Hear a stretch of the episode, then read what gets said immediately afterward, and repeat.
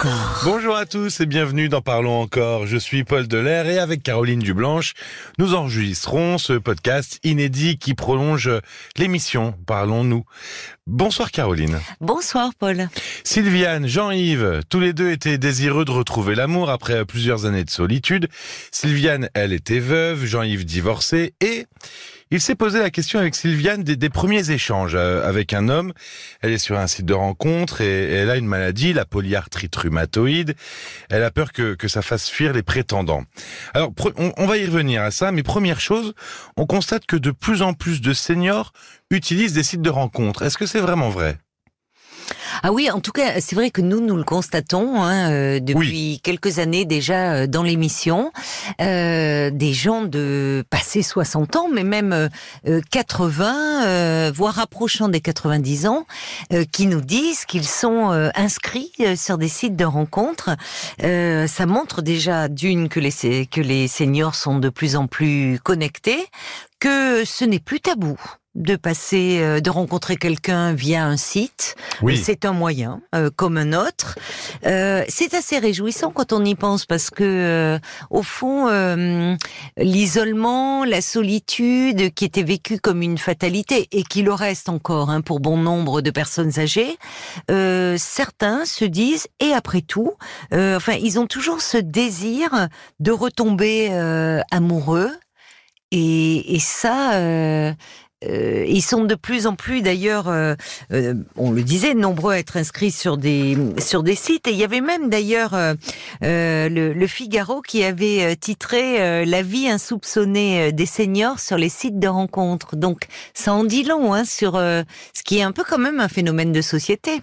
Oui, donc nous on constate ça dans l'émission, mais ah mais on le constate. Enfin là, j'ai j'ai relevé que l'Observatoire des seniors dit que sur 20 27 millions de célibataires, 9 millions ont plus de 50 ans, et la plupart d'entre eux euh, sont prêts à, retomber amoureux.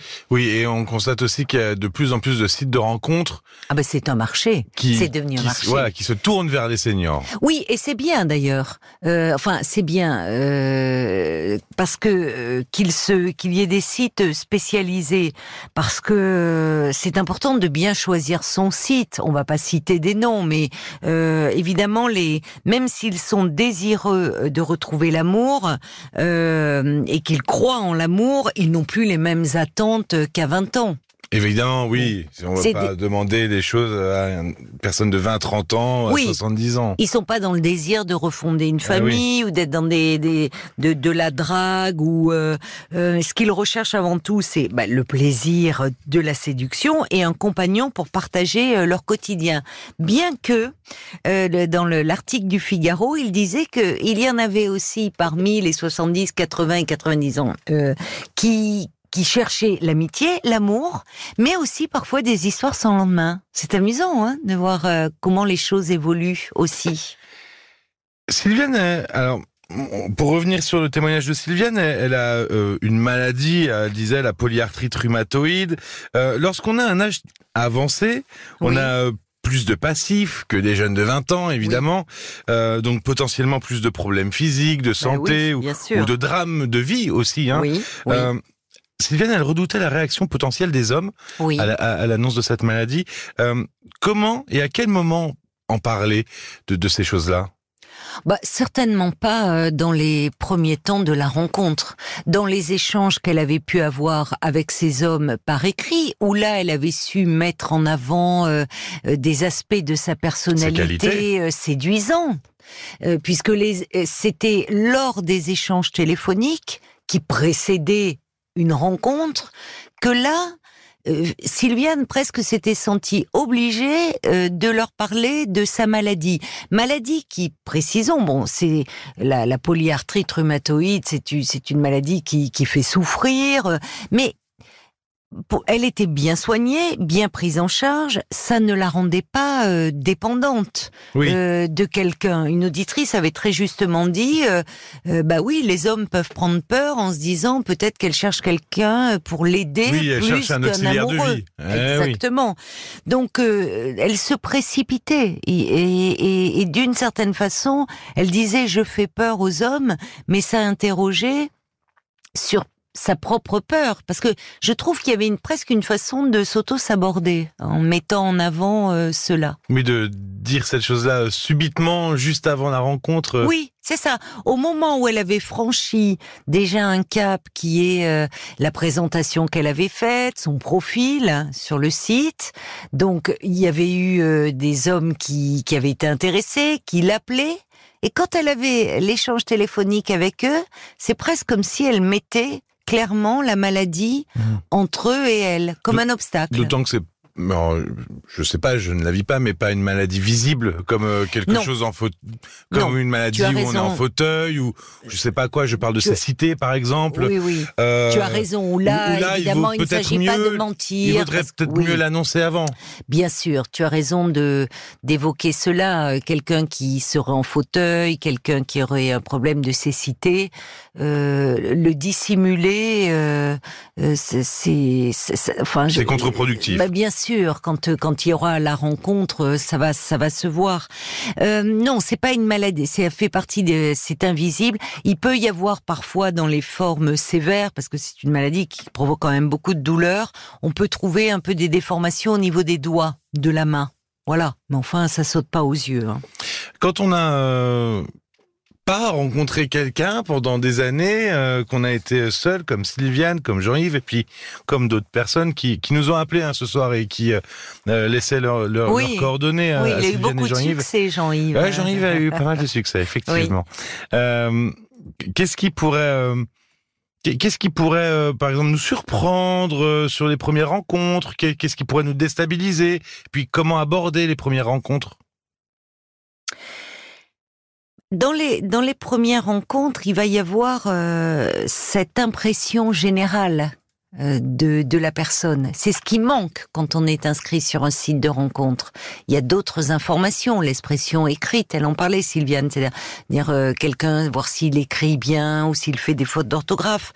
Euh, mais euh, quand je lui disais par exemple que c'était euh, euh, un peu réducteur de se présenter en mettant en avant sa, sa maladie, c'est-à-dire qu'elle nous disait à côté de cela qu'elle avait, elle ressemblait à Mireille d'Arc, donc euh, franchement une allure très séduisante.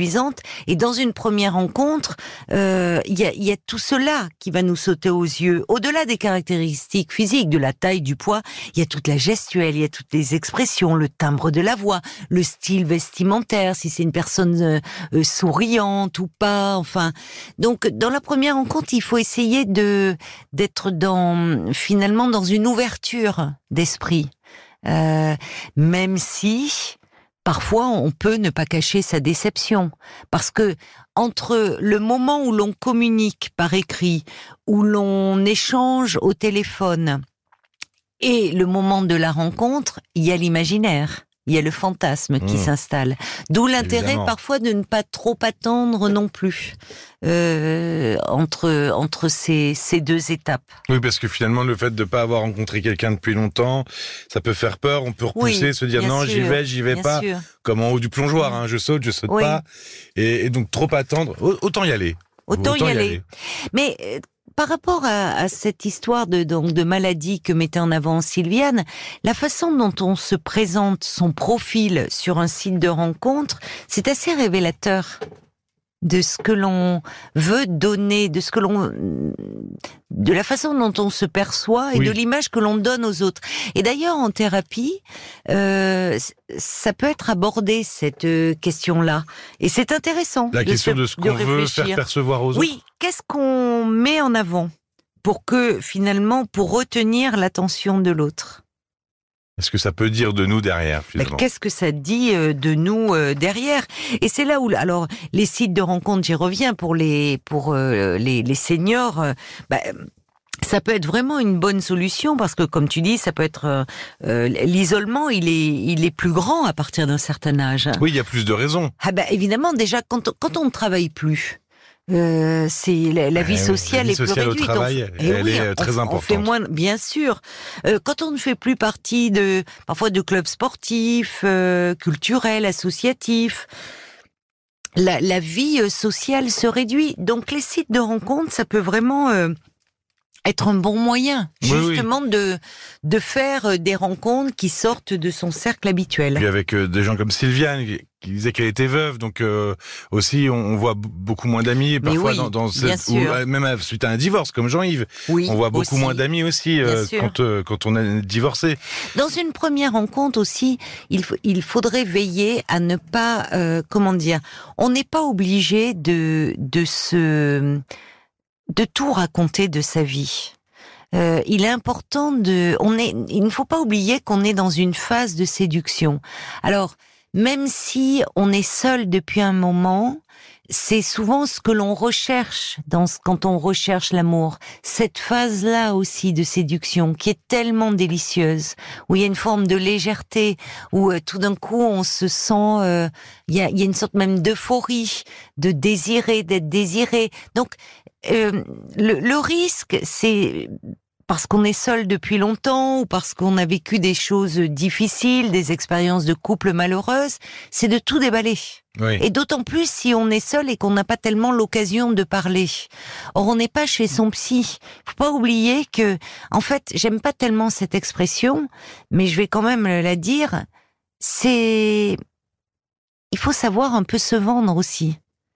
Il y a de la concurrence. Il y a de la concurrence sur. Euh, donc se vendre, c'est-à-dire se vendre dans le sens où mettre en avant aussi euh, euh, ce qui peut, ce qui va être séduisant. Ça ne veut pas dire qu'il faut mentir sur ce que l'on est, mais on n'est pas obligé de raconter euh, ces histoires passées malheureuses avec son ses ex. autant il faut se dépêcher, si je puis dire, de pas traîner pour se voir autant est-ce que c'est pas mieux de prendre le temps de se découvrir et puis peut-être d'attendre certaines étapes euh, de se connaître euh, avant de dire certaines choses? C'est-à-dire peut-être à un moment un peu plus de complicité, on pourra peut-être dire autre chose. Exactement.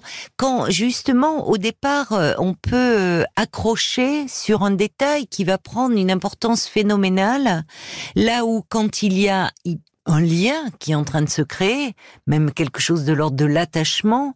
Euh, quelque chose peut être dit, et notamment par rapport à Sylviane, de sa polyarthrite rhumatoïde, mais à ce moment-là, l'homme qui l'aura vu dans, dans sa globalité, dans ce qu'elle est, dans ce qui émane d'elle, et donc il ne fixera plus seulement euh, sur la maladie. Et tu as raison, il faut prendre le temps et se donner du temps. C'est-à-dire que c'est pas parce qu'on se rencontre. Alors après, chacun, il peut s'en suivre une histoire euh, d'amour qui démarre le coup de foudre, euh, voilà, et, se voir très régulièrement. Mais on peut aussi, même si l'on s'est rencontré, continuer à s'écrire, à s'envoyer des messages. Il y a un côté délicieux, ça peut faire partie aussi d'une phase de séduction quand on a la chance de d'écrire bien. Merci beaucoup Caroline. Merci à toi Paul. Sylviane, Jean-Yves, leurs témoignages, vous pouvez les retrouver aussi sur toutes les applis de podcast comme euh, Se Parlons Encore et sur l'appli de référence, l'appli RTL. Vous aurez euh, tous les podcasts euh, de la radio.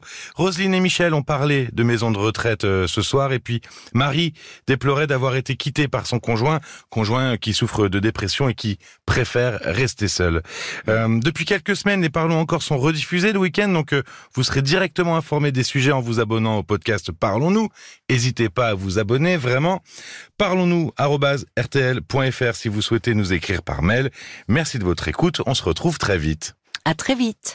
Parlons encore. Le podcast.